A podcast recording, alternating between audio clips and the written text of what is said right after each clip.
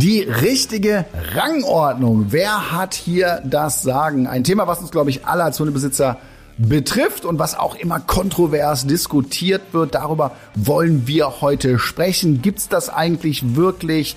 Und ähm, wie kann ich das Ganze vielleicht auch so beeinflussen, dass es positiv für meinen Hund und auch für mich ist? Ich bin nicht alleine. Flo, Carlos, Pablo, schön, dass ihr wieder mit dabei seid. Hallo. Flo, glaubst du an eine Rangordnung bei Hunden? Ich frage mal ganz, ganz direkt. Ja, ist immer so ein Begriff, den viele äh, nicht so gerne hören, allgemein wie Führung Das ist und so eine Sache der Interpretation. Alpha-Tier Ne? und keine Ahnung, es sind so viele, viele Sachen, die äh, Leuten immer aufstoßen, aber schon. Also es, ich würde sagen, es gibt immer einen Hund, an dem sich die anderen Hunde orientieren und es gibt auch immer uns Menschen, an denen sich unsere Hunde orientieren sollten, weil wir am Ende die Regeln äh, festsetzen und das sollte auch ganz klar sein, dass es nichts Schlimmes, nicht negativ behaftet, sondern kann er oder wird, wenn ihr es richtig macht, nur positiv für euch und für euren Hund sein. Ich glaube, dass jede soziale Struktur äh, irgendwo eine Rangordnung hat. Automatisch übrigens, egal ob es eine Familie ist mit Kindern, ob es eine Firma ist oder ob es eben auch so eine Hund-Mensch-Beziehung ist oder auch eine Hund-Hund-Beziehung. Ja, und deswegen äh, glaube ich auch, dass das ganz, ganz viel macht, ganz, ganz viel auslöst. Und ich glaube, dass es wir heute auch sehr viel über Vertrauen, über Verantwortung äh, sprechen werden. Und wenn ihr gut zuhört, glaube ich, könnt ihr richtig was mitnehmen.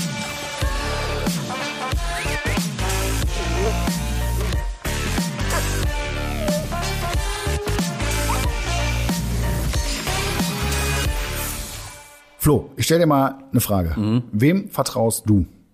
Ich will jetzt keinen Namen hören, könnte man auch machen, äh, sondern es geht einfach darum, äh, welche Eigenschaften muss jemand mitbringen, damit du ihm vertraust. Also, oh, das ist ein sehr, sehr tiefes Thema auf jeden Fall, sehr, sehr tief.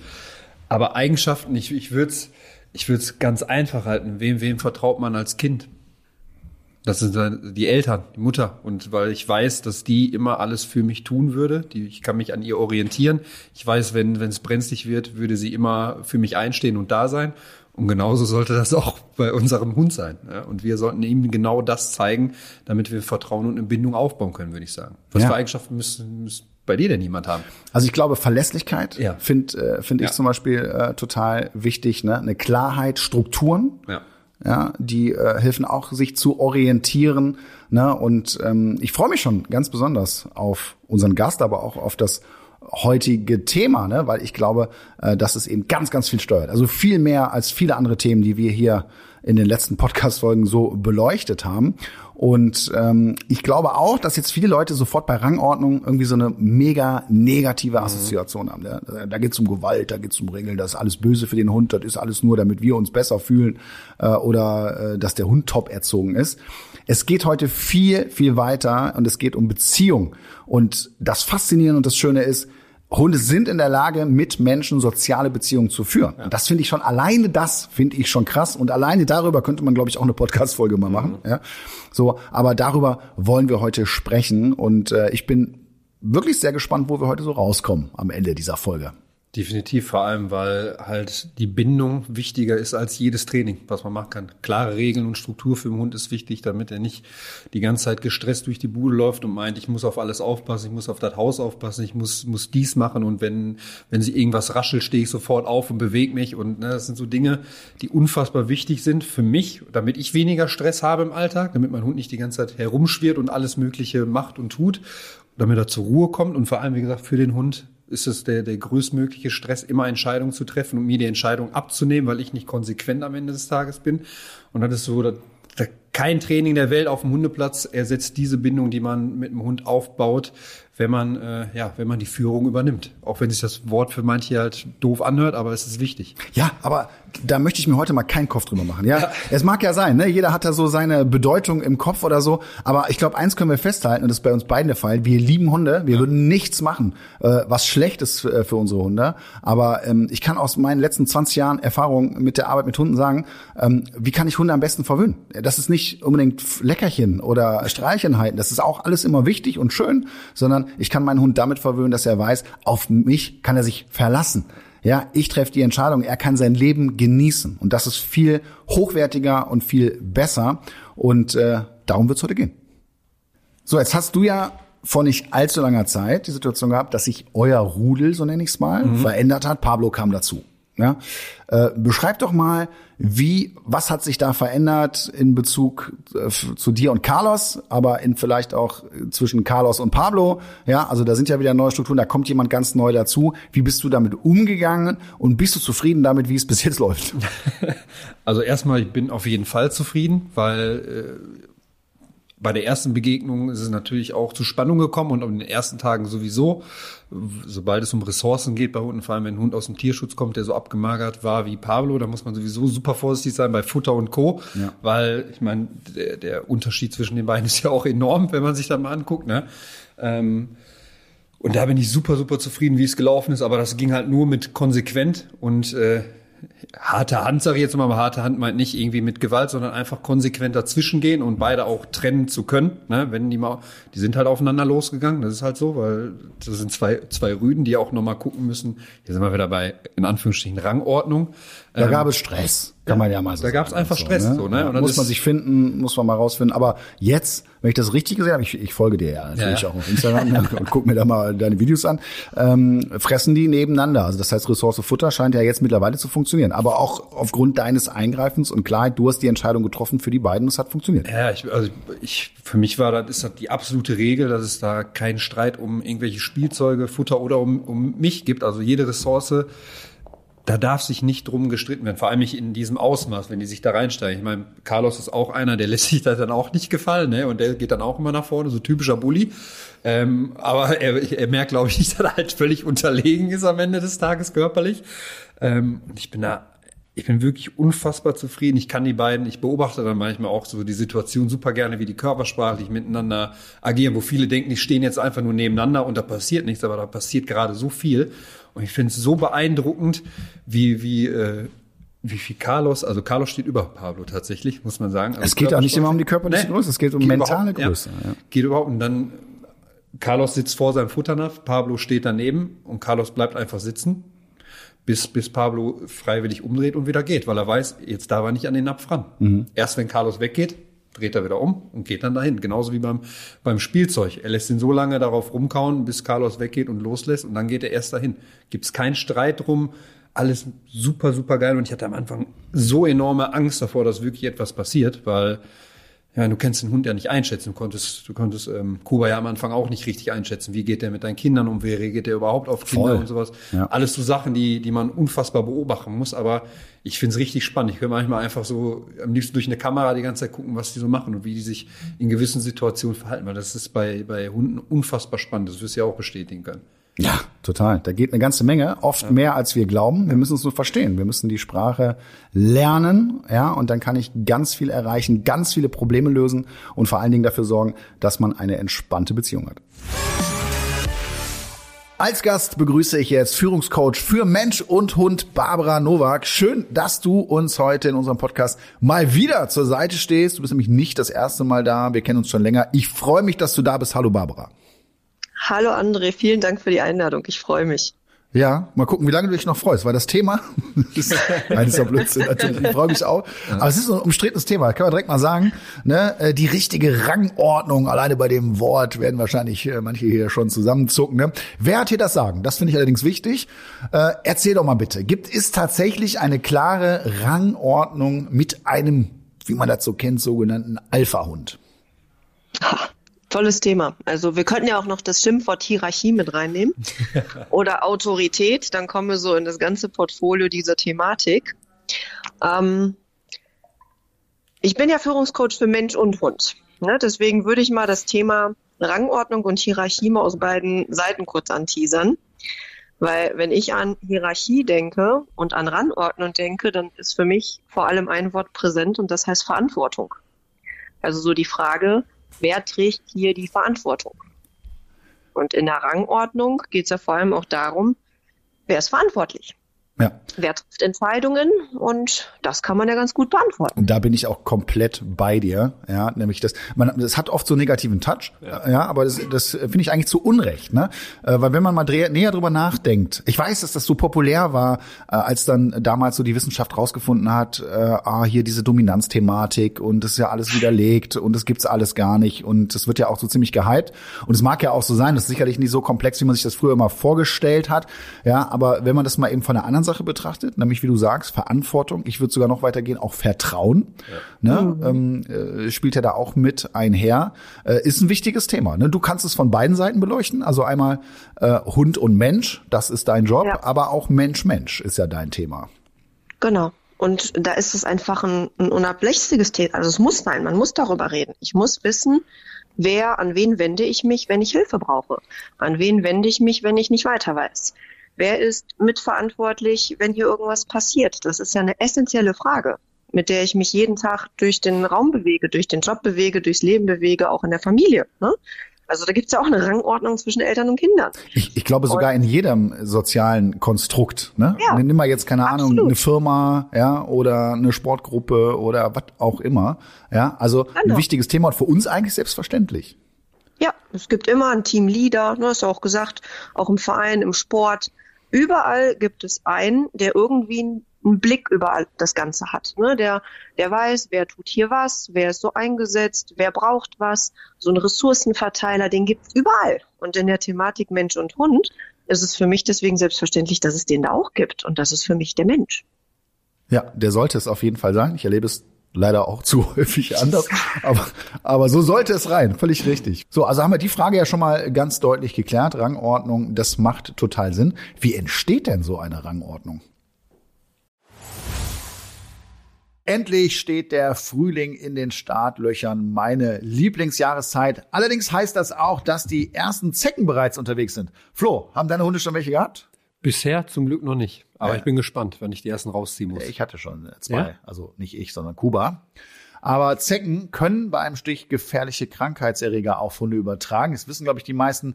Daher ist entsprechender Schutz sehr, sehr wichtig. Das Seresto-Halsband wehrt und tötet Zecken effektiv ab und zwar in der Regel schon bevor es überhaupt zu einem Stich kommt. Mit einer Wirkdauer von bis zu acht Monaten. Wird das Halsband jetzt angelegt, ist das leidige Thema Floh- und Zeckenschutz also bis zum Jahresende abgehakt. Und gut ist außerdem, dass das Halsband komplett geruchsneutral ist. Seresto wurde 2023 von Hund, Katze, Maus, dem Haustiermagazin, zur Top-Haustiermarke Deutschlands in der Kategorie Floh- und Zeckenmittel gewählt. Und wo bekommt ihr Seresto? Das Halsband ist in Online-Apotheken und Tierarztpraxen erhältlich. Weitere Infos findet ihr auf www.seresto.de.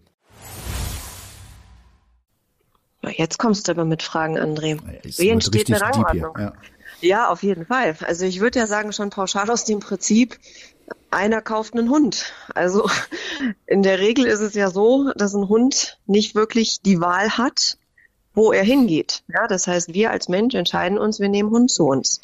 Und dementsprechend tragen wir in dem Moment, wo wir ihn zu uns holen, ja schon die Entscheidungskraft, die Entschlossenheit und die Verantwortung, dass wir uns um den auch kümmern müssen. Das heißt, ein Automatismus entsteht ja da schon die Rangordnung, wer hier zu wem gekommen ist und wer verantwortlich ist. Mhm.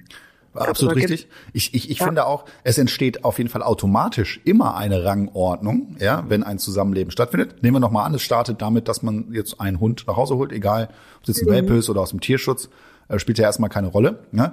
Ähm, so, dann äh, ja, passieren ja Dinge. Also man lebt zusammen, ja, und automatisch glaube ich, dass eine Rangordnung entsteht. Und ich erlebe das auch oft, und das finde ich auch faszinierend, wenn wir, wenn wir jetzt mal so Hunde aus dem Tierschutz nehmen, ne, dass selbst diese Hunde durchaus Rollen oder Jobs übernehmen, wo sie vermeintlich komplett mit überfordert sind. Wenn sie aber merken, dass es kein anderer macht, also dass es der Mensch zum Beispiel mhm. in dem Moment nicht übernimmt, versuchen sie es trotzdem, was nicht gerade angenehm für diese Hunde ist. Aber es fasziniert mich bis heute, dass sie es trotzdem versuchen. Aber das ist wahrscheinlich auch das klassische Überlebensprinzip, nicht nur bei Hunden.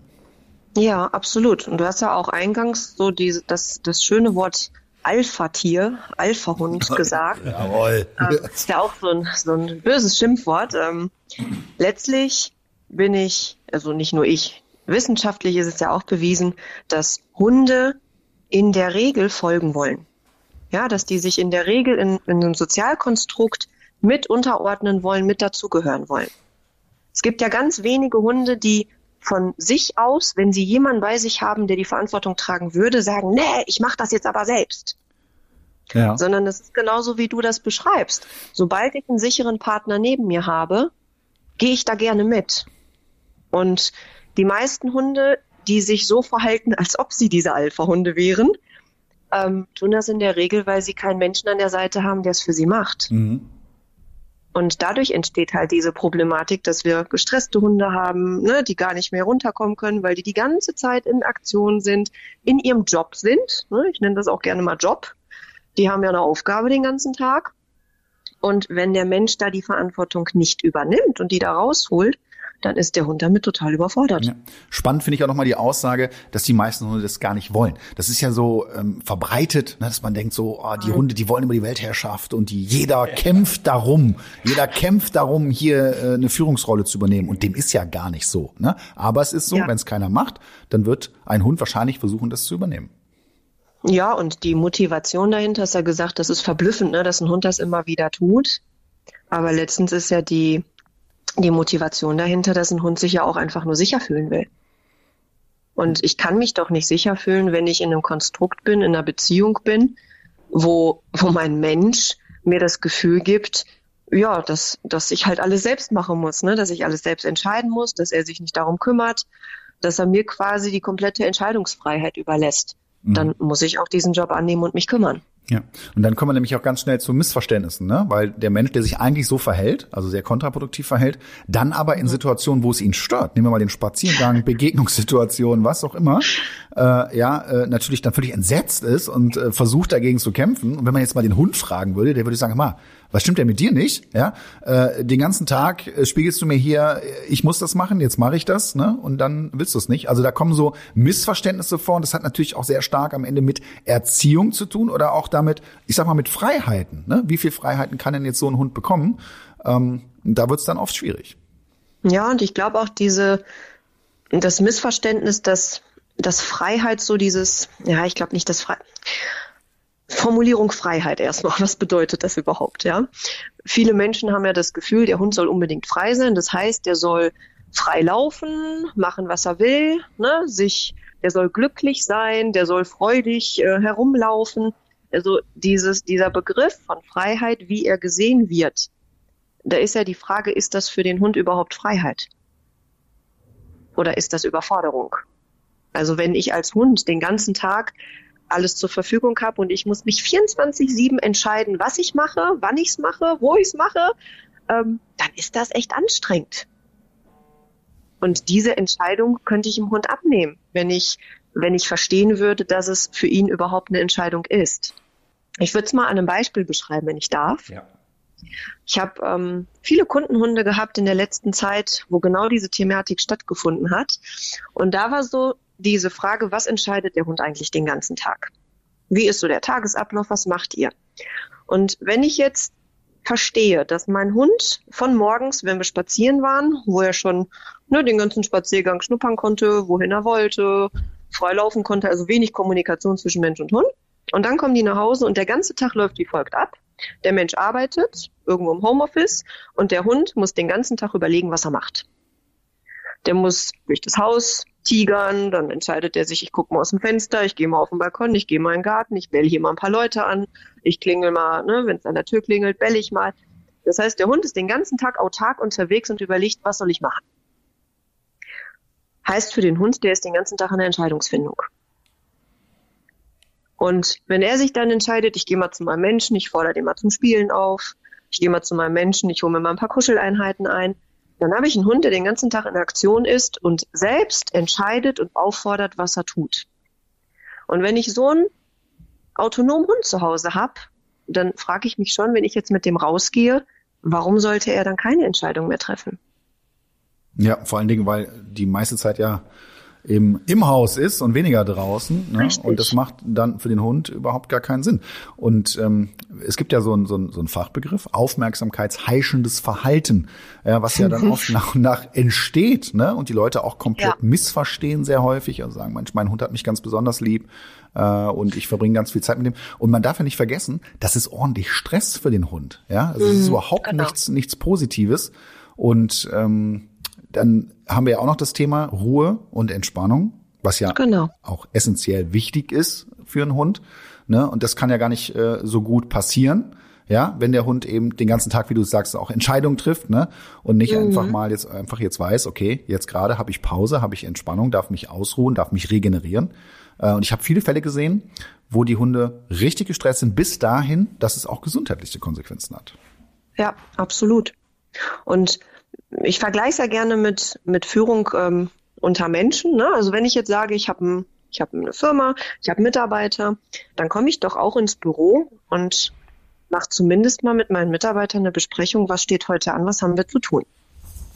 Ich gehe doch nicht einfach irgendwo hin und überlasse jedem sich selbst in der Hoffnung, dass es gut läuft, sondern ich sage, ich bin die Führungskraft, ich habe die Verantwortung, ne, Rangordnung. Das heißt, wir besprechen ein paar Themen und ich sorge dafür, dass jeder das, was er braucht, bekommt und dass jeder so seinem Weg folgt. Und jetzt stell dir vor, ich würde jeden Tag mit meinem Hund eine kleine Besprechung führen. Ne, morgens, wir kommen vom Spaziergang und ich sage, oh mein Schatz, du legst dich jetzt hier hin, kannst ein bisschen schlafen, die Mutti geht arbeiten und dann kann ich ja mal so, ich sag mal alle Dreiviertelstunde oder alle Stunde, kann ich mal hingehen, gucken, ob er was braucht, kann ihn vielleicht auch mal woanders hin mitnehmen. Ne, ich kann mal entscheiden, komm mal mit rüber zu mir, wir gehen jetzt hier mal ein bisschen kuscheln, aber dass es von mir ausgeht, weil ich diejenige bin oder derjenige bin, der in dem Moment die Entscheidung trifft und der auch für den anderen sorgt. Und in dem Moment kann der Hund sich dann echt total chillig zurücklehnen und weil er weiß, ja, ich habe da jemanden, der kümmert sich und wenn ich was brauche, dann bekomme ich das. Das passt. Ja. Was ich komplett spannend, also ich bin ja ganz auf einer Seite erstmal, ne? Was ich komplett spannend finde, äh, ist mal so den Vergleich zu ziehen, wie machen Hunde das denn untereinander? Also die Hund-Hund-Kommunikation. Wenn jetzt als Beispiel mal äh, ein, ein neuer Hund in ein in eine bestehende Familie kommt, wo es schon einen Hund gibt, mal als Beispiel. Ne? So, das im Vergleich, wie, wie wir Menschen mit so einer Situation umgehen und wie ein Hund, der dann doch schon lebt, miteinander umgeht. Äh, ich benutze das sehr gerne als Beispiel, weil ich habe das selber mal erlebt mit äh, meinen beiden Hunden damals. Ne? Das heißt, ich hatte einen Hund, Rocky, mein allererster Hund. Da war ich auch noch kein Hundetrainer äh, und äh, habe dann irgendwann gedacht, weil ich diese Ausbildung als Hundetrainer begonnen habe, Mensch, brauchst natürlich einen zweiten Hund, warum auch immer. Ja, war aber so, ich hatte irgendwie Bock drauf, ne? Und habe mir dann so, ein- so ein richtig kerniges Exemplar äh, mit neun Wochen äh, nach Hause geholt. Pete hieß er, sind beide nicht mehr am Leben, aber beide auch sehr alt geworden. Aber was interessant war, ne, du kommst nach Hause, jetzt setzt du diesen Welpen da bei dir ab. Was passiert jetzt? Ja, meine Frau damals noch keine Kinder, dann meine Frau natürlich, ja, es ist soweit, wir haben uns vorbereitet, natürlich auch ein eigenes Körbchen und diese ganzen Dinge. Zuneigung und so weiter, was ja alles nicht verkehrt ist. Ne? So interessant war aber, wie verhält sich denn jetzt Rocky, also der Hund, der schon da ist, ne? wo man jetzt denkt, guck mal hier, hast du einen Kumpel, kannst du dich doch freuen, ist so eine ganz tolle Sache. Ja, und das war jetzt zum Beispiel in dem Fall überhaupt gar nicht so, ne? sondern äh, er hat ihn komplett ignoriert, wo er konnte, und er hat ihn korrigiert, ne? wenn er zu, wenn er zu, äh, wenn er ich nehme aber wieder das Thema mit den Entscheidungen treffen, ne? Oder wenn er zu distanzlos war und so weiter. Ja, wochenlang, wochenlang, dass ich irgendwann selber mir die Frage gestellt habe, Mensch, war das so eine weise Entscheidung? Äh, ne, der, der Rocky tat mir total leid und ich hatte mir das ganz anders vorgestellt irgendwie, ja. So, und habe dann nach äh, einigen Wochen die Erfahrung gemacht, guck mal, jetzt lagen die zusammen im Körbchen, ne, eng an eng. Ja, also das heißt, er hat immer wieder mehr Nähe zugelassen, ne, immer mehr so ein bisschen auch ähm, die Aufgabenbereiche, die sie so verteilt haben. Aber zunächst mal hat er dafür gesorgt, die Rangordnung, und nennen wir es mal ganz klar beim Namen, klarzustellen. So, und was ist das Ergebnis der ganzen Geschichte? All die Jahre, all die Jahre war es so, dass der Kleine dem, dem älteren Hund komplett vertraut hat. Ja, also da war völlig klar, wer trifft hier die Entscheidung. Also am Ende war ich das natürlich, ist ja ganz klar. Aber, aber wenn man jetzt mal nur die, nur die beiden untereinander nimmt, ne, äh, so konnte man das sehen. So, und das finde ich, das finde ich, da habe ich viel draus gelernt. Ja, um einfach festzustellen, ja, so müsste es eigentlich sein. Wir versuchen den Hund mit viel Zuneigung, mit Futter, mit Leckerchen, mit tollen Plätzen und so weiter zu verwöhnen, was ja grundsätzlich auch eine Berechtigung hat oder schön ist. Ja, aber der Hund verwöhnt den neuen Hund jetzt damit, um ihm erstmal zu zeigen, ja, du, im Endeffekt kannst du dich hier zurücklehnen und entspannen, ich regel das hier für dich. Ne? Und da haben wir ja eben schon festgehalten, eigentlich was total Tolles für den Hund, weil der kann sein Leben jetzt genießen und hat eben nicht diese krasse Verantwortung. Mhm. Absolut. Und ich meine, es kommt auch auf den Charakter des Hundes an. Ne? Es gibt ja auch Hunde, die kommen neu in eine Gruppe und ordnen sich sofort unter, mhm. Ne, sind dann vorsichtig, kommen erstmal langsam, ne, geben allen die Möglichkeit, dass sie ihn kennenlernen. Solche gibt's ja auch. Da gibt's diese Diskussion gar nicht und auch diese, ne, das, die Notwendigkeit, dass er ignoriert werden muss oder so gar nicht, sondern da passiert das automatisch. Aber ja, wenn du einen hast, der meint, er probiert sich da erstmal aus und äh, ist distanzlos, ganz große Thematik, dann braucht er erstmal eine gewisse Einordnung, damit ja. er versteht, dass es Regeln gibt, da wo er hingekommen ist und dass diese Regeln halt auch eingehalten werden müssen. Und zum Thema Rangordnung, irgendwer hat diese Regeln ja erstellt. Die waren ja schon da. Ne? Und wenn ich dann in diese Struktur reinkomme, dann muss ich mich als Hund erstmal an diese Regeln gewöhnen. Ich muss sie verstehen und das dauert bei manchen zwei Tage und bei manchen ein paar Wochen. Ne? absolut, Aber, absolut. Es gibt halt die Hunde, wo sofort klar ist, ne? sehr devot, ja. sofort alles klar, ich mache hier gar keine Ansage genau. und ich komme so langsam in diese soziale Struktur rein. Ne? Ähm, ja. Da kann man auch wunderbar bei zuschauen. Ich finde es auch wahnsinnig interessant. Ne? Und dann gibt es eben Hunde, die, äh, da muss halt ein bisschen klargestellt werden. Wobei das ja auch nichts mit, mit, mit Schmerz, Gewalt, Beißereien, wilde Überhaupt Geschichten nicht. zu tun hat. Da sind ja Hunde viel komplexer, als wir oft denken. Was ich aber immer wieder erlebe und auch, auch wirklich das als dramatisch empfinde, der Mensch verhält sich ja anders.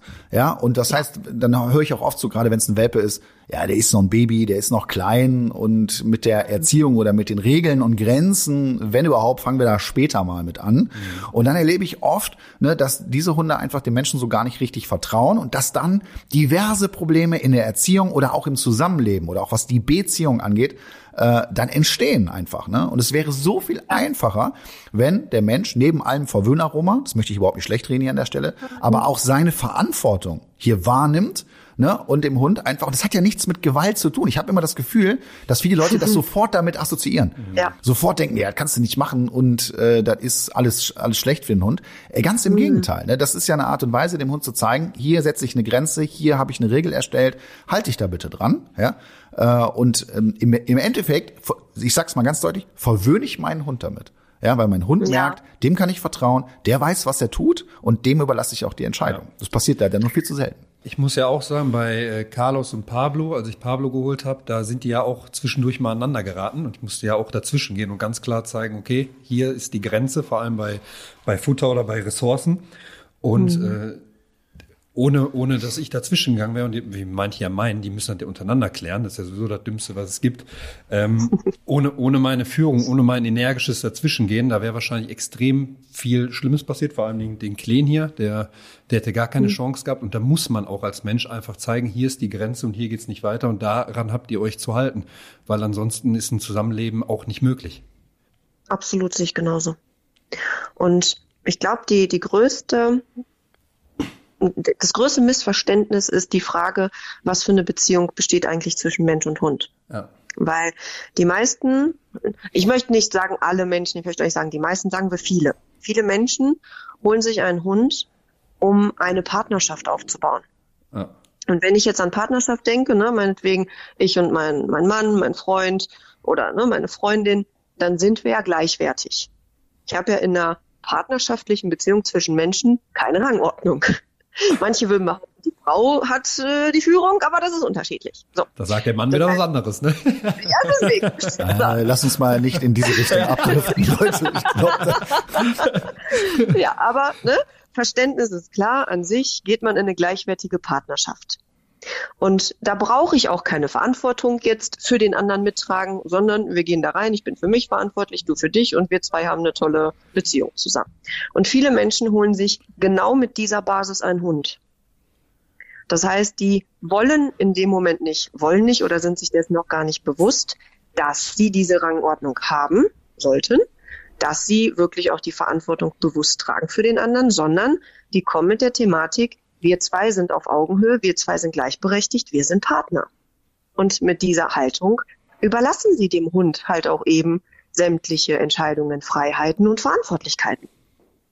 Und das ist aus meiner Sicht das, das größte Konstrukt, das es aufzulösen gilt, dass dieses Verständnis, ich habe einen Hund, gleichzeitig bedeutet, ich trage Verantwortung. Und zwar nicht nur, wenn er einen beißt und meine Haftpflichtversicherung greift oder seine, sondern generell auch, damit dieser Hund Strukturen erlernt, damit er sich gut bewegen kann, damit er sich entspannen kann, einfach mit dem tieferen Verständnis, wofür es überhaupt gut ist. Absolut.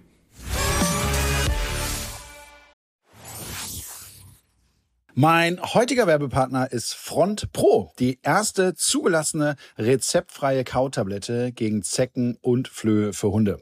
Dass Zecken bei einem Stich gefährliche Krankheitserreger auf Hunde übertragen können, ist euch sicherlich bekannt.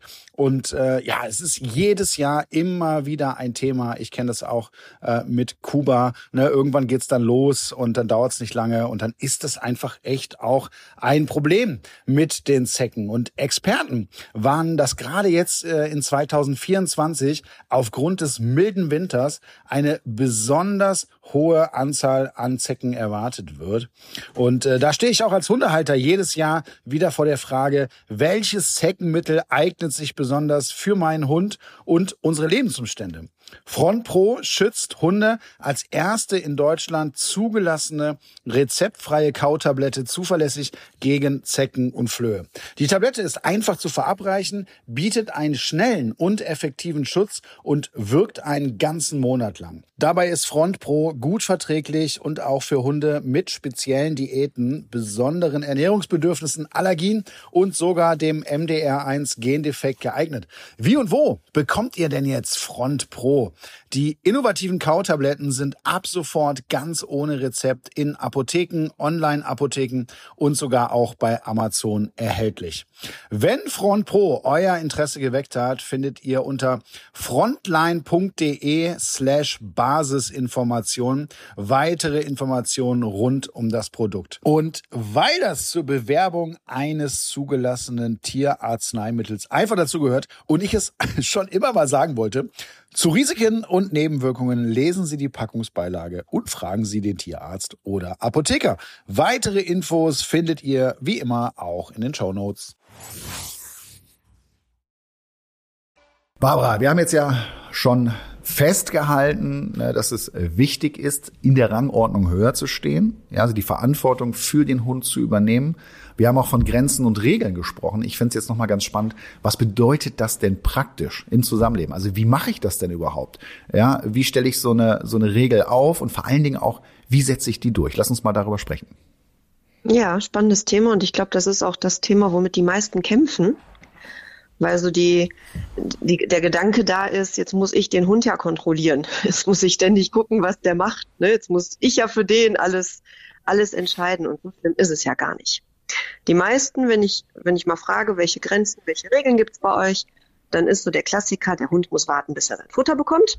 Das ist ganz klar kommunizierte Regel, kennt ihr bestimmt auch.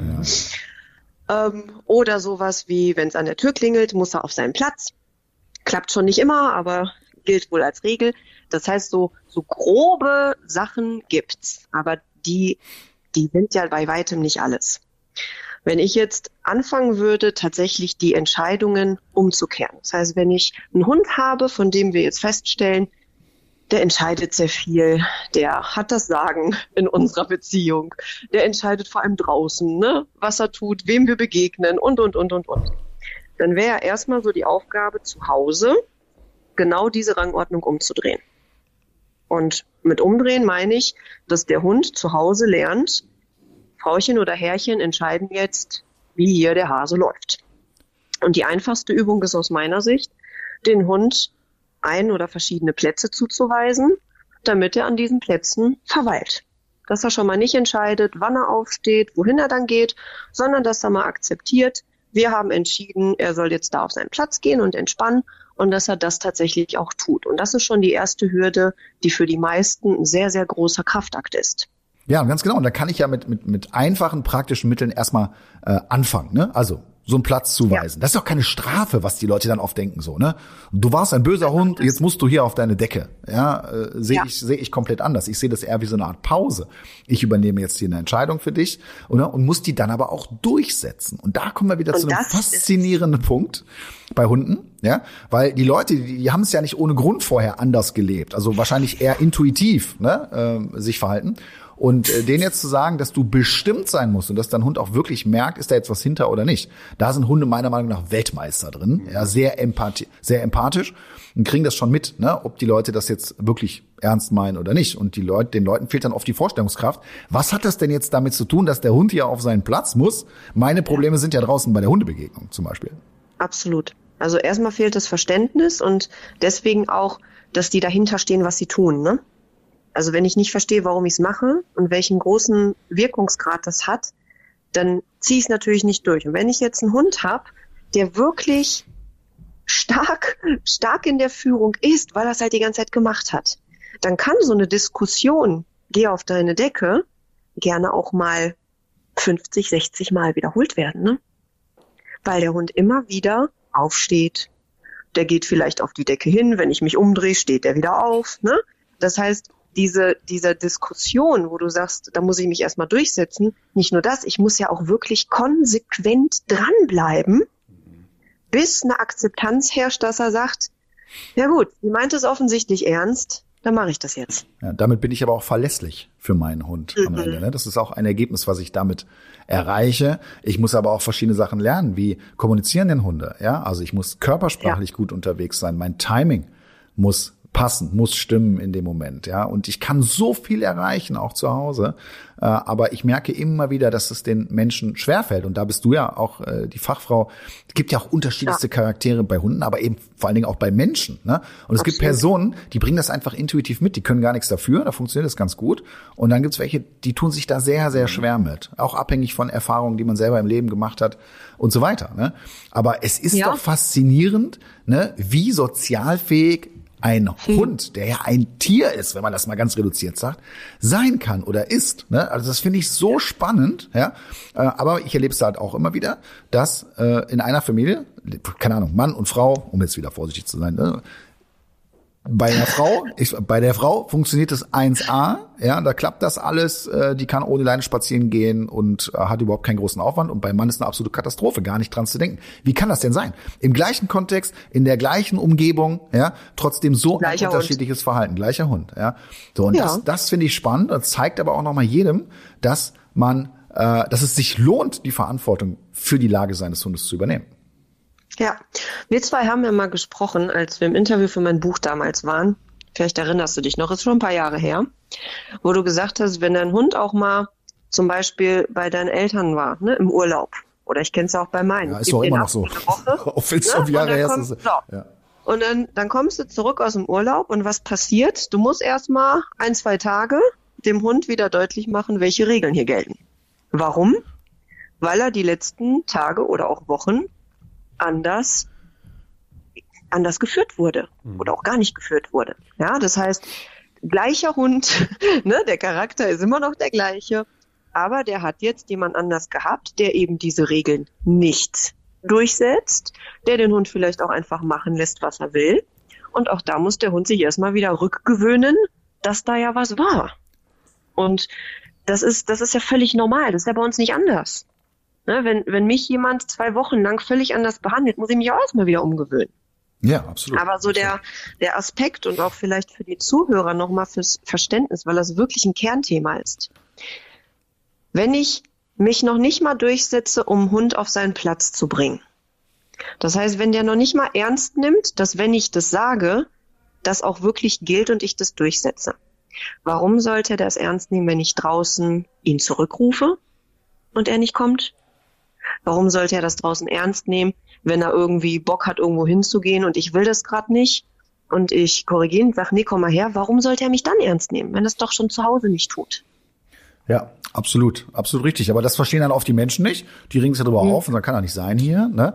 Und ja. dann wird eben nicht an der Wurzel des Problems gearbeitet, nämlich eigentlich an der Beziehung zwischen Hund genau. und Mensch, ne, sondern man versucht mit irgendwelchen Mitteln jetzt äh, das Ganze zu verändern. Ja, so und das kann dann manchmal ganz gut funktionieren, aber in der Regel ist es halt nicht nachhaltig. Und ähm, deswegen kann ja. ich auch nur jedem sagen, der das hier heute hört, Leute, versucht da klar zu sein, versucht auch zu verstehen, wie Hunde funktionieren, wie Hunde ticken, ähm, wie komplex das teilweise auch ist. Aber, und das sage ich auch ganz ehrlich, wie einfach es wäre, wenn ich nämlich genau diese Rolle oder meine Verantwortung hier wahrnehme, Regeln und Grenzen setze, Entscheidungen treffe für meinen Hund und dass das ähm, keine einseitige Geschichte ist, also wo nur, nur der Mensch was von hat, sondern für mich ist das eine Win-Win-Situation, ja, weil der Hund darf sein Leben genießen, der darf sich wohlfühlen, der ist geführt, ne, und für mich ist das eine Art Verwöhnprogramm. Da denke ich auch immer wieder an meine Hunde damals zurück, mhm. ja, und ähm, das ist für mich auch ein artgerechtes Behandeln des Hundes. Und auf der anderen Seite sehe ich eben diese Fälle, wo das überhaupt nicht stimmt und überhaupt nicht gut ist. Und ganz ehrlich, ist auch so ein, so ein Thema, was ich auch mal ansprechen möchte. Oft bei so ganz lieben Menschen, ne? Also ganz, mhm. ganz liebe, großes Herz, haben jetzt einen Tierschutzhund. Ja, und der Hund, ja, ich sag's doch, der ja. Hund kommt jetzt, keine Ahnung, hier aus der Tötungsstation, ihr habt den gerettet und er hat's ganz schlecht gehabt und so weiter, ne? So, und da erlebe ich das auch ganz häufig, ne, dass die sagen, nein, ich möchte den Hund jetzt verwöhnen. Aber ähm, die Assoziation von verwöhnen geht da eben in eine komplett falsche Richtung. Und dann haben wir nämlich die Hunde, ja, die, ja. die da total mit überfordert sind, ne? Und ähm, das ist, für mich ist das ein Riesenthema, wenn nicht das Thema, ja, dass man das verstehen muss und dass man dementsprechend handeln muss. Und dann klappt's ja auch. Absolut. Und ich, also dadurch, dass ich mit Emotionen coache und viel auch in die Thematik reingehe, warum kann ich mich eigentlich nicht durchsetzen? Ne? Also ich sag gar nicht, dass, dass die Menschen das nicht unbedingt wollen. Viele Menschen merken halt, sie können es nicht. Ne? Sie probieren es ja, ja. und sie kriegen es nicht hin. Ja, spätestens beim dritten, vierten Mal fühlen die sich innerlich so schlecht, dass sie es einfach nicht können. Wie ein innerlicher Schmerz. Glaubst du denn, ganz kurz, darf ich da mal einhaken, glaubst du denn, ja. dass das teilweise auch mit Glaubenssätzen zu tun hat, die irgendwie bei jetzt einem bestimmten Menschen so verankert sind und drin sind, dass es deswegen schwierig wird? Zu 100 Prozent. Das Thema hat nichts mit dem Hund und der Situation zu tun. Ja. Das ist ein Thema, das der Mensch grundsätzlich in sich trägt. Der wird sich auch bei seinem Partner, Partnerin nicht durchsetzen können. Der wird auch im Freundeskreis, Familienkreis ganz schwer Nein sagen können. Ja, der, der hat das so gelernt, der hat das so für sich verankert, dass das für den eine ganz schlimme Sache ist. Und so ein Mensch muss da ganz zwingend dran arbeiten, an diesen Denkmustern, an den Glaubenssätzen, an diesen stressenden Emotionen. Ansonsten wird er es niemals schaffen, dem Hund ein, ein souveräner, sicherer Partner zu sein. Ja. Und da geht es bei mir damit los, dass dieser Mensch versteht, wie er eigentlich seinen Hund verwöhnen kann also auf eine sehr mhm. natürliche und gute Art und Weise. Also wenn das einmal im Kopf angekommen ist, weil da haben wir dieses falsche Denkmuster, ne? dass man denkt, nee, nee, ja. ich will bester Freund von meinem Hund sein und wir sind gleichgestellt oder ich tue alles, dass es dem Hund gut geht. Auf eine falsche Art und Weise. Ne?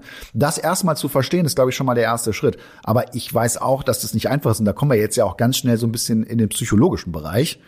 Geht ja, ja sehr tief oft. Du wirst ja wahrscheinlich auch äh, immer wieder feststellen, auch bei deinen Fällen, ne? das geht teilweise schon sehr, sehr tief und ist echt kein einfaches Thema.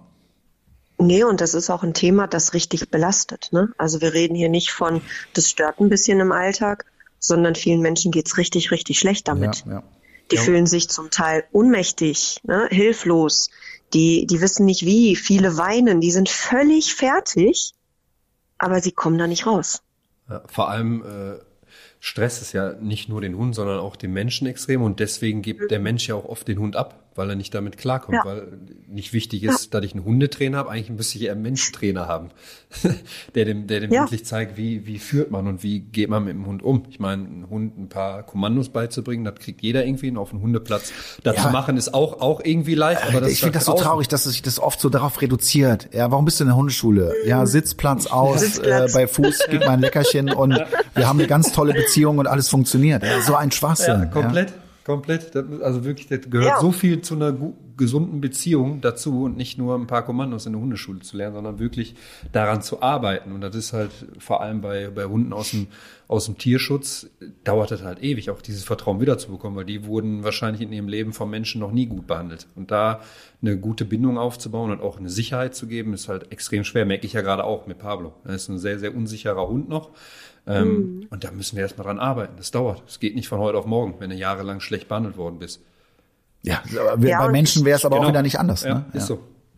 Ja, und, und gleichzeitig, ich würde es nicht nur, also es sollen sich nicht nur Tierschutzhundebesitzer angesprochen fühlen. Nein, nein. Weil es gibt Ja. so viele Gut- Menschen, guter die haben, Ja. ne, die haben den Hund von Welpe an. Der Hund ist jetzt zwei, drei Jahre alt und wenn du die siehst, dann denkst du, dieser Hund kommt gerade aus der Tötungsstation. Ja. Ja. Ne? Also das, das, es ist für beide Sachen gleichermaßen wichtig. Und das, da, da müssen die Menschen einfach dran. Und ich finde auch Hundeschule, also erstmal, es gibt viele Qualitäten in Hundeschulen. Es ist immer wichtig, eine zu bekommen, die wirklich auch nicht nur Sitzplatz und ausmacht. Ja, das heißt, dass da auch mehr gemacht wird. Ähm, und gleichzeitig, und das ist so die, die Aussage, die ich oft treffe, wenn, wenn der Mensch gut umsetzen kann, was der Trainer ihm sagt, passt's. Wenn er es nicht umsetzen kann, braucht er selbst für sich einen Coach. Ja.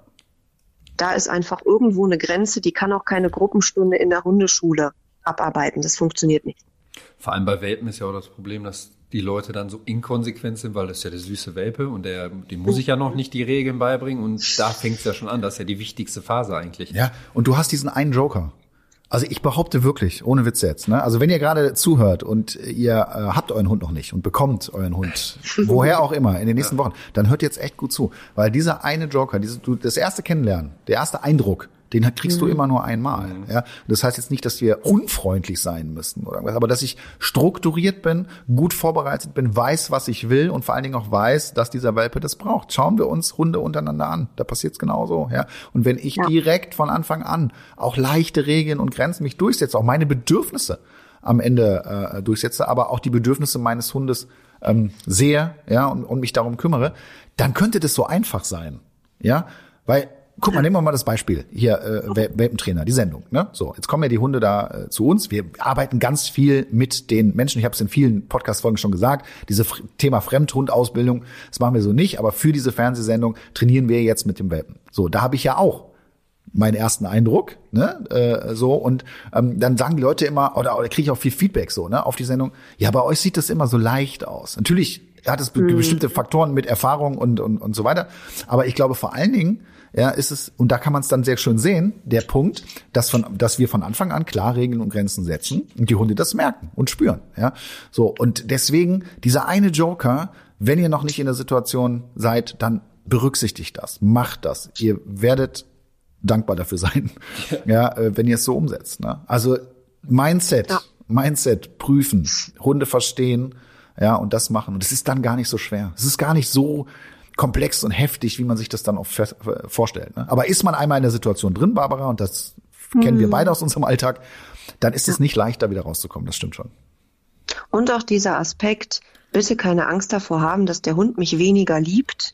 Das nur Gegenteil weil ich ist ja der Fall. durchsetze Ja, und konsequent ja. bin. Aber das ist ja wirklich eine Denke, die ist da. Ne? Ja. Der Hund hat mich dann nicht mehr so liebt, wenn ich, wenn ich ihm jetzt sage, er muss da bleiben, obwohl er das nicht will. Dann hat er mich nicht mehr so lieb. Ganz großer Glaubenssatz, Ja. der ist so falsch. Du wirst viel spannender für deinen Hund. Du wirst interessanter, auch ohne, dass du irgendwie ein Kilo Futter dabei haben musst. Ja, es ist einfach eine gesunde Beziehung. Schau dir doch mal so einen, so einen Rudel Hunde an. Wer ist denn da der interessanteste, der spannendste? Ja, das ist der, Mhm. der die Verantwortung hat, der die Entscheidungen trifft. Und das macht er nicht, weil er sich die einkauft, sondern das ist einfach ein natürlicher Ja. Respekt in dem Moment für das Ausführen dieser dieser Rolle so ne? Und ähm, das ist so ein, so ein absoluter Irrglaube was was was viele Leute haben ja? Und ähm, wir können ja mal sprechen was ist denn so ein No-Go? Also ich muss ja bestimmte Dinge durchsetzen. Also ich kann ja jetzt sagen geh mal auf die Decke du hast es ja eben schon erwähnt dann sagt der Hund nö Ja. habe ich keinen Bock drauf ja? Das heißt ich muss das ja auch gegen Widerstände mich durchsetzen bei dem einen Hund ist es ganz einfach da muss ich eher aufpassen dass ich nicht zu viel mache weil der vielleicht überfordert ist und bei dem anderen Hund muss ich also individuelles Training auch hier wieder ne muss ich mich eben anpassen. Ja, so. Und ähm, was geht denn gar nicht? Für mich geht gar nicht Gewalt in Form von Schmerz. Ja. Ja, würde ich niemals, egal was ich für einen Fall habe, das wird bei mir niemals passieren, weil ich das auch für absolut schwachsinnig halte und das macht Angst, ja. Und das Ja. zweite ist, meine Emotionen kontrollieren, weil ich es Ja. auch oft erlebe, dass der Hund dann wochenlang die Leute an der Leine jetzt sagen wir mal wahnsinnig gemacht hat und irgendwann sind sie so an so einem Punkt, wo die völlig ausrasten. Ja, mhm. jetzt reicht's. Sie haben schon Schmerzen an der Schulter. Jetzt reicht's mir. Und dann erzählen die mir, jetzt habe ich dem Hund, also bin ich so ausgerastet. Und danach äh, ist er die ganze Zeit so sehr unterwürfig nebenher gelaufen. Und das hat noch drei Stunden danach angehalten und so weiter. Ja, das ist für mich der zweite Punkt, den ich äh, kacke finde. Ja, weil der Hund zeigt ja. eventuell jetzt eigentlich, okay, okay, habe ich verstanden. Ja, aber meine Körpersprache und meine Emotionen gehen weiter noch in die Richtung. So, und das sind für mich so zwei Punkte, sind so absolute No-Gos. Aber klar zu sein, körpersprachlich, auch eine Ansage zu machen, das ist überhaupt nichts Schlimmes. Aber ich merke auch selber jetzt schon wieder, wie ich das verteidige hm. und wie ich schon hm. Leute höre, die sagen, um Gottes Willen. Und wie oft kriegst du Anfragen? Ja, der arbeitet, das ist auch gewalttätig, was der da macht. Und wie kannst du das machen? Guck da jetzt ja. mal den armen Hund an, hier Beschwichtigung und, und so. so. Es mag ja sein, ich bin kein Trainer, der irgendeine andere Methodik oder sowas schlecht redet. Ich versuche immer überall das Positive rauszuholen. Immer, ja, ja, überall. Trotzdem sind das meine Erfahrungen, ja, und ich liebe Hunde über alles. Ne? Und ich weiß, aus meiner Erfahrung raus, wann sie glücklich sind und dass ich meine Verantwortung übernehmen muss. Ja, vor allem Hund mit Gewalt und Angst zu erziehen, das fördert halt nicht die Bindung. Dann macht er die Sachen nur, weil er Angst hat, wieder einen drauf zu bekommen. Das ist halt nichts, was, was gut für eine Beziehung ist und auch nichts, das, was sollte nie, nie, niemals gemacht werden weil damit machst du alles kaputt, was du vielleicht auch dann über Wochen oder Monate schon aufgebaut ja, hast. Aber oft ist es ja dann so, und das gibt's ja auch noch, muss man sagen, Hundetrainer oder Hundeschulen oder was auch immer, ja. So, du versemmelst das jetzt. Genau das, was wir gerade besprochen haben. Über einen längeren Zeitraum. So, und irgendwann nervt dich ein Problem halt so sehr. Du kommst aber nicht ran an deinen Hund. Was passiert dann? Dann werden übelste Hilfsmittel eingesetzt. Ja, Korrekturverstärker vom Allerfeinsten. Einfach mal ja. hier so eine Schelle an die Birne werfen und dann mhm. läuft's, ja. Aber eigentlich bist du trotzdem immer noch derjenige, der jeden Tag, den ganzen Tag über seinem Hund zeigt, eigentlich kann ich das trotzdem nicht und ich will das auch gar nicht. Ne? Und das finde ich auch so unfair und so unnötig, weil ein Hund einfach, die sind so sensible Wesen. Ne? Wenn ich die richtigen Schalter da treffe oder auch für eine gute Beziehung sorge, ist es gar nicht so wild. Schon emotional, ne, das Thema, André? Ja. Sehr, aber, merkt man das? merkt man das? Seit, seitdem hm. ich einen Hund aus dem Tierschutz habe, habe ich das Gefühl, ich treffe wirklich nur noch Leute, die keine Kontrolle über den Hund haben, die nicht keine Körpersprache lesen können und die dann immer die, diese tut nix Hundehalter, ne? Der tut ja nichts und keine Ahnung. Und ich denke mir. Ist richtig, Flo, aber ich frage mich dann auch immer, ich versuche den Menschen keinen Vorwurf zu machen und hinterfrag mich, okay, sind die jetzt wirklich dumm oder äh, ist es einfach so eine gewisse Unwissenheit? Also ne, für, für mich oder auch für, für dich, Barbara, und für dich mittlerweile kann man das ja auch fast sagen, ist, ist der Hund im Mittelpunkt. Ja, das heißt, wir beschäftigen uns sehr stark damit. Aber wenn du jetzt den klassischen Familienhund siehst, ne, wo die Leute jetzt nicht das Thema Nummer eins da der Hund ist, Ne, die machen sich keine großen Gedanken und handeln oft intuitiv. Und dann haben wir genau diesen Salat oder so. Ja. Es gibt ja auch ganz viele Menschen, die waren ja auch noch nie in der Hundeschule oder so. Ne? Das ist ja nicht Standard. Also man muss das auch mal sagen. Ne? Viele Menschen gehen da niemals hin. Und die beschäftigen sich auch nicht damit, sondern die handeln einfach, so wie du sagst, André, intuitiv. Und dann haben die einen Hund, das ist ein Tut-Nix-Hund. Und warum sollen wir den dann nicht loslassen? Ja, dann wird das entschuldigt, ja, also, das Verhalten. Ja, der ist halt deswegen, so, der ist ein Sturer, der ist ein Sturer. Wenn überhaupt. ja. ja. wenn, wenn du Glück hast, wird's entschuldigt. Ansonsten wird einfach nur gesagt, ja, war doch nicht schlimm, ist doch nichts passiert. Aber ich bin da auch bei den meisten Menschen, die meinen das nicht böse. Ne, es ist wirklich Unwissenheit, Unverständnis und aber auch auf der anderen Seite Flo, so wie du das jetzt beschreibst, ne? bei mir war es ja auch am, am, Anfang ähnlich. Sehr, sehr, sehr, sehr unsicherer Hund. Das heißt, ich musste echt darauf achten, wer in uns reinrennt und auch nicht. Ähm, und da entsteht bei den Menschen auch eine starke Übervorsicht bis zur Panik hin. Mhm. Ja, es gibt viele Menschen, wenn du dir heute auf der Straße begegnest, die schon panisch rufen, rufen Sie sofort Ihren Hund zurück. Ja, auch ja, aufgrund von Erfahrungen dann teilweise. Richtig, ne, die sie gemacht haben, deswegen. Ja. Ja, und wenn du dann so dieser totale, ne, ich habe doch gar kein Thematyp bist und da kommt so ein hysterischer Hundebesitzer her, dann denkst du dir auch, was stimmt denn mit dem nicht? Ja. Also von beiden Seiten herrscht da dann auch einfach Unverständnis, weil die sich nicht ineinander reinversetzen können, was da überhaupt passiert. Und die Ursache ist, sie verstehen die Hunde nicht. Genau. Und das ja. möchte ich auch nochmal feststellen. Es geht ja nicht nur darum, ja, dass wir jetzt hier bestimmte Verhaltensweisen haben draußen oder wenn wir jetzt nochmal das Thema Erziehung sehen, dass bestimmte Dinge mhm. nicht gut funktionieren ja, und dass ich das deswegen tun sollte, sondern es geht ja hier um die Beziehung. Ja, also ich glaube eben ganz klar, dass ich meinen Hund damit verwöhne und dass mein Hund es auch verdient hat, genau. ne, dass ich da meine Verantwortung äh, nehme. Mal abgesehen von irgendwelchen Problemen. Es gibt ja durchaus auch Hunde, die sind jetzt einfach aufgrund ihrer Erfahrungen und Prägung äh, völlig unproblematisch. Und trotzdem mhm. ist das Rollenverhältnis da falsch. Ja. Und dazu verstehen, ich schade damit einfach meinem Hund.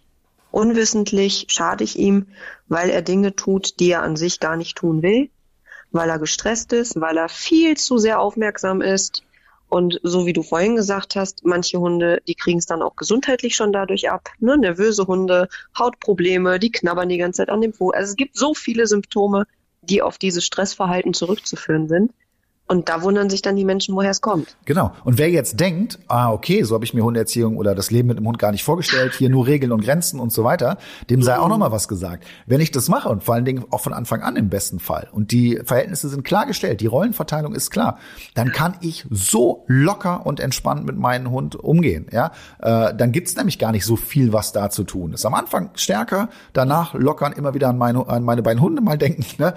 Ähm, so und dann kann ich mein Leben genießen, mein Hund kann sein sein Leben genießen und es besteht nicht alles immer nur aus Regeln und Grenzen, sondern ja, weil die, genau. weil die Regeln am Ende einfach drin sind. Das ist wie so, also seitdem ich bei euch mit, mit Carlos war, ich musste ihn ja nicht ständig draußen korrigieren oder sagen, mach dies, mach das. Der trifft mittlerweile die richtigen Entscheidungen selber. Der weiß, wann, genau. in welchem Radius er sich aufhalten darf. Der weiß, dass er nicht einfach zu Hunden rennen darf. Ich musste nicht ständig korrigieren und ständig diese an den Regeln festhalten. Und der wenn orientiert einmal, sich an denen. Genau, ja. Wenn die einmal drin sind, dann sind die drin. Ich muss nicht, muss, ich, ich laufe schon seit, weiß nicht, anderthalb Jahren oder zwei Jahren fast nicht mehr mit einem Leckerli-Beutel rum und fütter den die ganze Zeit, wenn er was Gutes mhm. macht. Der weiß einfach, dass das richtig ist und wir haben super Zusammenleben. Und wenn ich mit, mit Carlos spazieren gehe, ist das für mich die pure Entspannung. Ich kann den die ganze Zeit neben mir laufen lassen, hinter mir, vor mir. Ich weiß, der bleibt stehen im gewissen Radius und das ist einfach für mich und für ihn das Entspannendste, was es gibt. Und das, und das möchten ja an sich alle haben, ne? Ja. Genau so wollen es ja alle haben. Ja. Und auch für diejenigen, die jetzt feststellen, dass die Rangordnung bei denen nicht passt. Ja. Einfach um da mal den Schock rauszunehmen.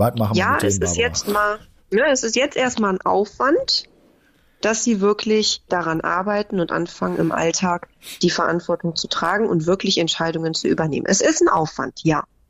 Aber, Aber der lohnt sich. Aufwand ist endlich. Der lohnt sich und der ist endlich. Ja. Weil der Hund an einem gewissen Punkt akzeptiert, wir kommen wieder zum Thema Akzeptanz, der akzeptiert, dass ich das entschieden habe, der respektiert diese Entscheidung und der guckt danach, was ne, auf mich orientiert sich an mir, was als nächstes gemacht wird.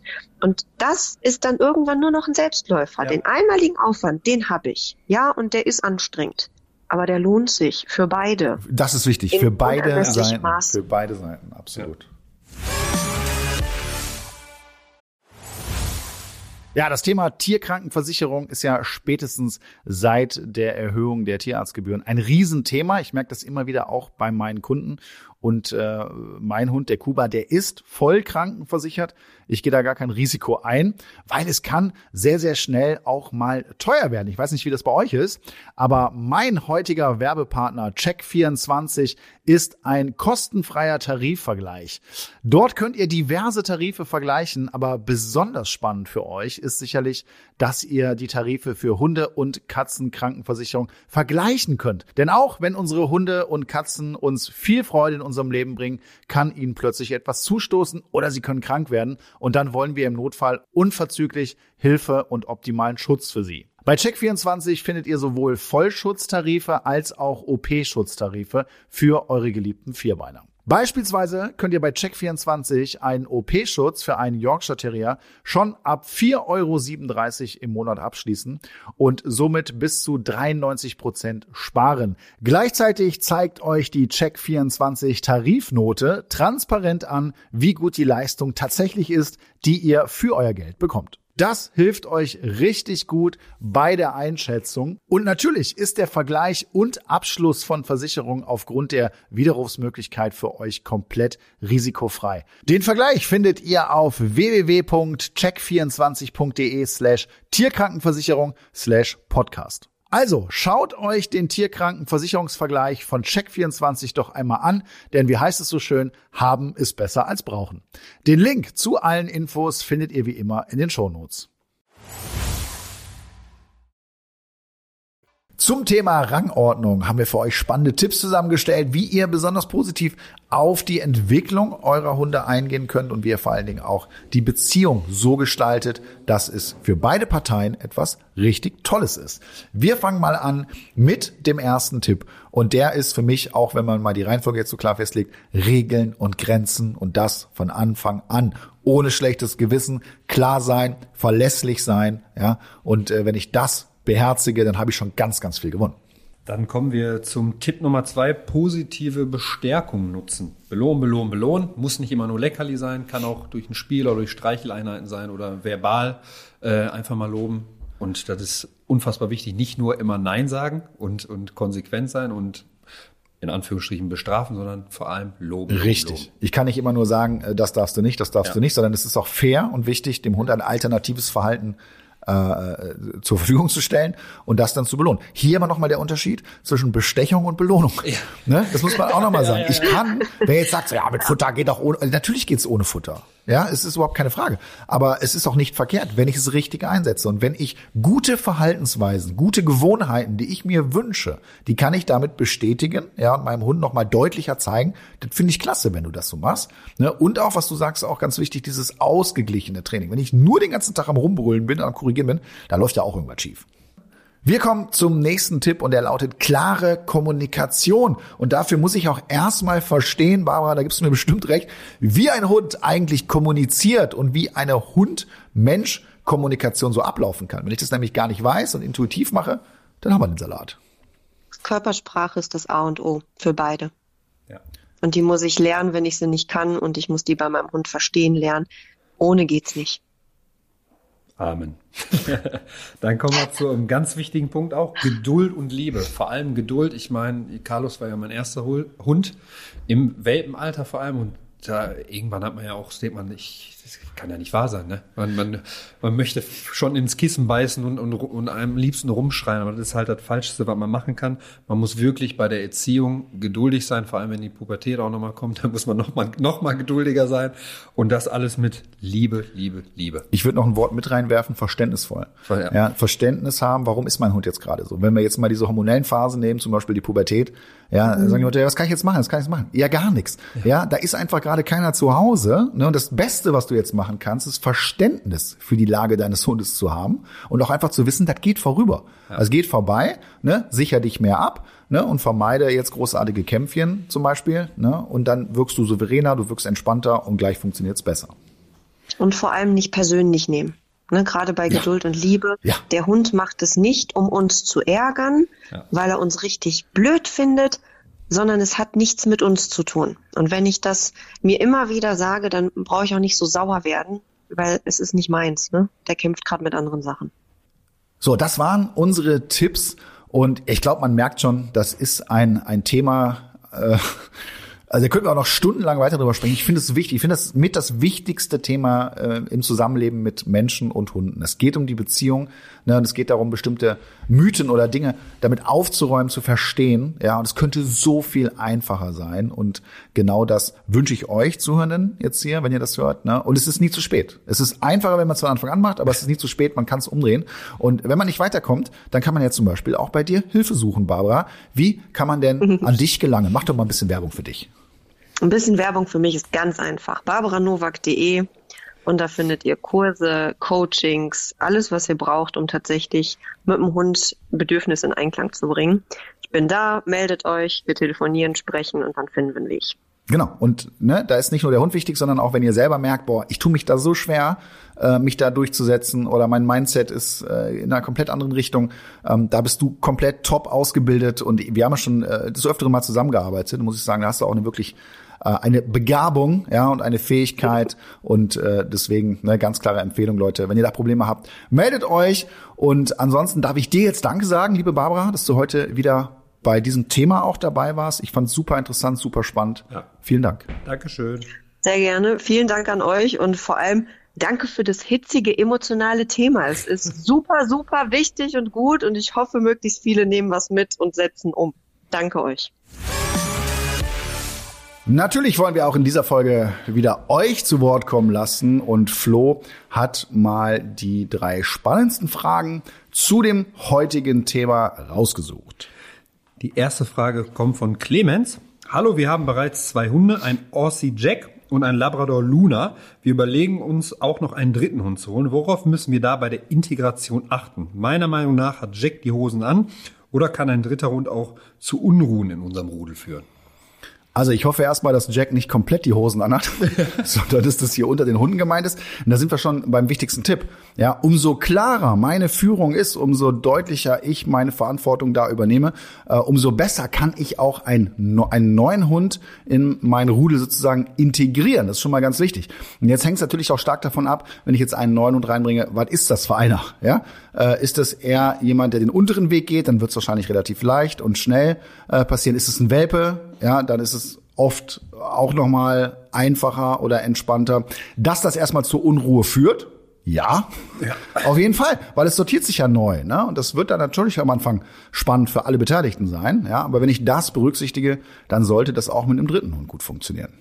Die zweite Frage kommt von Sabrina. Sie schreibt, ich war mit meiner Hündin Lotte im Welpenkurs und meiner Meinung nach haben die Welpen da ganz schön untereinander gekämpft. Kann sich da eine Rangordnung bilden und in welchem Alter der Hunde fängt das an? So, jetzt möchte ich erstmal äh, diese Welpenstunde ein bisschen hinterfragen. ja, also Kämpfe. Äh, Kämpfe, ich stelle mir das gerade so ein bisschen vor. Also da nochmal, Leute, ganz wichtig, achtet darauf, wenn ihr irgendwo zu einer Welpenstunde in die Hundeschule geht, ähm, dass da klar die Gruppen unterteilt werden, ja, dass da nicht der Bernardiner äh, mit dem Dackel äh, zusammenspielt, sondern dass das ein bisschen geregelt ist, dass es kleine Gruppen sind und vor allen Dingen, dass da nicht eine Stunde gespielt wird, ja, sondern man geht ja aktuell davon aus, so vier bis fünf Minuten, dann sind alle äh, sozialen Themen erstmal so abgewickelt und darüber hinaus fangen die an zu überdrehen und dann gehen eben auch solche Geschichten hier los. Also sollte das der Fall sein, vielleicht mal da ansetzen. Ja, und wann geht die Rangordnung los? Ja, man sagt schon mit der fünften und sechsten Woche geht das schon im Wurf sozusagen los, ne? dass auch da unter den Welpen oder auch in Verbindung mit äh, dem Muttertier schon so eine Art Hierarchie und Rangordnung entsteht. Die kann sich natürlich noch verändern, äh, ganz klar. Aber ihr merkt schon, es geht früh los und deswegen ist es auch wichtig, dass wir äh, früh unsere Verantwortung wahrnehmen. Die dritte Frage kommt von Lisa. Sie schreibt, Hunde sind ja häufig ein vollständiges Familienmitglied. Doch werden wir unseren Hunden in ihren Bedürfnissen da auch wirklich gerecht? Ja, also da haben wir heute viel drüber gesprochen. Mhm. Ne? Also Familienmitglied, ja, auf jeden Fall, aber auch in der Familie äh, gibt Hierarchien. Ja, also ist ja ganz wichtig, dass ich die Verantwortung für meine Kinder zum Beispiel habe und nicht anders ist das äh, bei einem Hund. Ne? Und da sind wir wieder so ein bisschen beim Thema Vermenschlichung, äh, beste Freund-Geschichte. Ja, ich glaube, wenn du dir die Folge heute angeguckt hast, brauche ich hier gerade gar nicht mehr viel sagen. Da haben wir eingehend drüber gesprochen. Und wenn auch ihr eine Frage habt, dann stellt uns gerne eure Frage mit dem Hashtag Welpentrainer auf Instagram, Facebook und Co. Und vielleicht seid ihr bei der nächsten Folge auch mit dabei. Ja, Flo. Spannendes Thema. Ja. Es ist echt so für mich auch so ein Herzensthema, äh, ganz klar. Ja, ich finde, da liegt so viel drin. Ne? Wenn ich da ein paar Dinge verstanden habe, mich daran halte, dann gelingen einfach Hund-Mensch-Beziehungen auch. Und es geht eben nicht immer um Sitzplatz und aus. Ne? Was, was war so der Punkt für dich heute? Was nimmst du mit? Ja, dass man auf jeden Fall am besten natürlich von Anfang an alles richtig machen sollte und eine Bindung aufbauen sollte. Und die Regeln müssen zu Hause funktionieren, sonst kann ich nicht erwarten, dass draußen alles funktioniert, weil die Bindung baue ich zu Hause auf und vor allem auch die Rangordnung in Anführungsstrichen. Ähm, und dass es halt auch nie zu spät ist, ne? Für, für konsequentes Arbeiten und für Training vor allem. Weil wenn man dem Hund auch, sag ich mal, eine maximale Freiheit bieten möchte draußen, dann ist es wichtig halt auch, ja, gewisse Regeln konsequent durchzusetzen. Ich, ich finde es äh, so schön bei der Thematik, dass es eine Win-Win-Situation ja. ist. Ne, das heißt, es geht nicht auf Kosten des Hundes oder auf Kosten des Menschen in dem Moment, äh, sondern ganz im Gegenteil. Ja, und dementsprechend hoch sollte die Motivation sein, auch an dem Thema mal zu arbeiten. Und äh, wenn man das macht, nochmal, egal wie alt der Hund ist, dann kann das die Beziehung schon ordentlich nach vorne bringen. In unserer heutigen Spielrunde machen wir eine Buchstabenkette. Die Spielregeln sind einfach, einer von uns gibt ein beliebiges Wort zum Thema Hunderassen und Hundezubehör vor. Der andere nennt dann ein neues Wort, das mit dem letzten Buchstaben des vorangegangenen Wortes beginnt. Das geht dann immer so weiter, bis einem keine Begriffe mehr einfallen. Demjenigen, dem keine Begriffe mehr einfallen, hat leider die Runde verloren.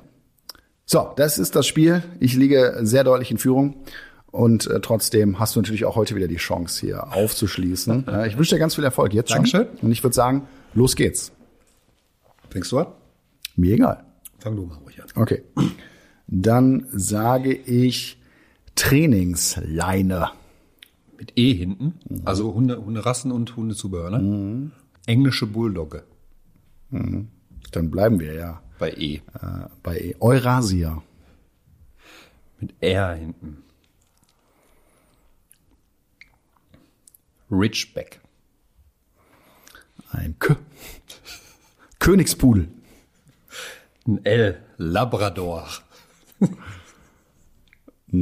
R. Äh, Steht steht gerade am Schlau. Die auch. Ähm, es darf ja auch Hundezubehör sein. Ich sage einfach mal Rute. Gehört auch zum Hund dazu, ist auch Zubehör. Mit E. Kann man das so gelten lassen? Ich frage mich in die Redaktion. Ja, geht, geht. Also, ja. War schon schlecht, aber gut. Wir sind bei E. Elefant. Ich frage jetzt auch mal in die Redaktion, ist Elefant korrekt? Nein. Warte, warte, warte. ähm, Ja, komm jetzt. Also das, äh, dann würde ich sagen, aber geht der Punkt an mich, oder? geht was? er nicht. Ja. Jo, war eine knappe Geschichte. Ich glaube, ich wäre auch nicht mehr weitergekommen. Also geht der Punkt äh, mal wieder an mich. Ja, ich bedanke Glückwunsch, mich. Ich Glückwunsch. bedanke mich. Ja, ja. Und damit sind wir am Ende unserer heutigen Folge und ich hoffe sehr, dass ihr das ein oder andere für eure Hund-Mensch-Beziehung mitnehmen könnt. Mir hat's ganz viel Spaß gemacht. Ich fand's wahnsinnig interessant. Ein Herzensthema von mir, definitiv. Und äh, ja, wann geht's weiter? In 14 Tagen, würde ich sagen. Wie immer, wie immer, ja. Und wir würden uns natürlich freuen, wenn ihr auch da wieder einschaltet. Bis dahin, tschüss.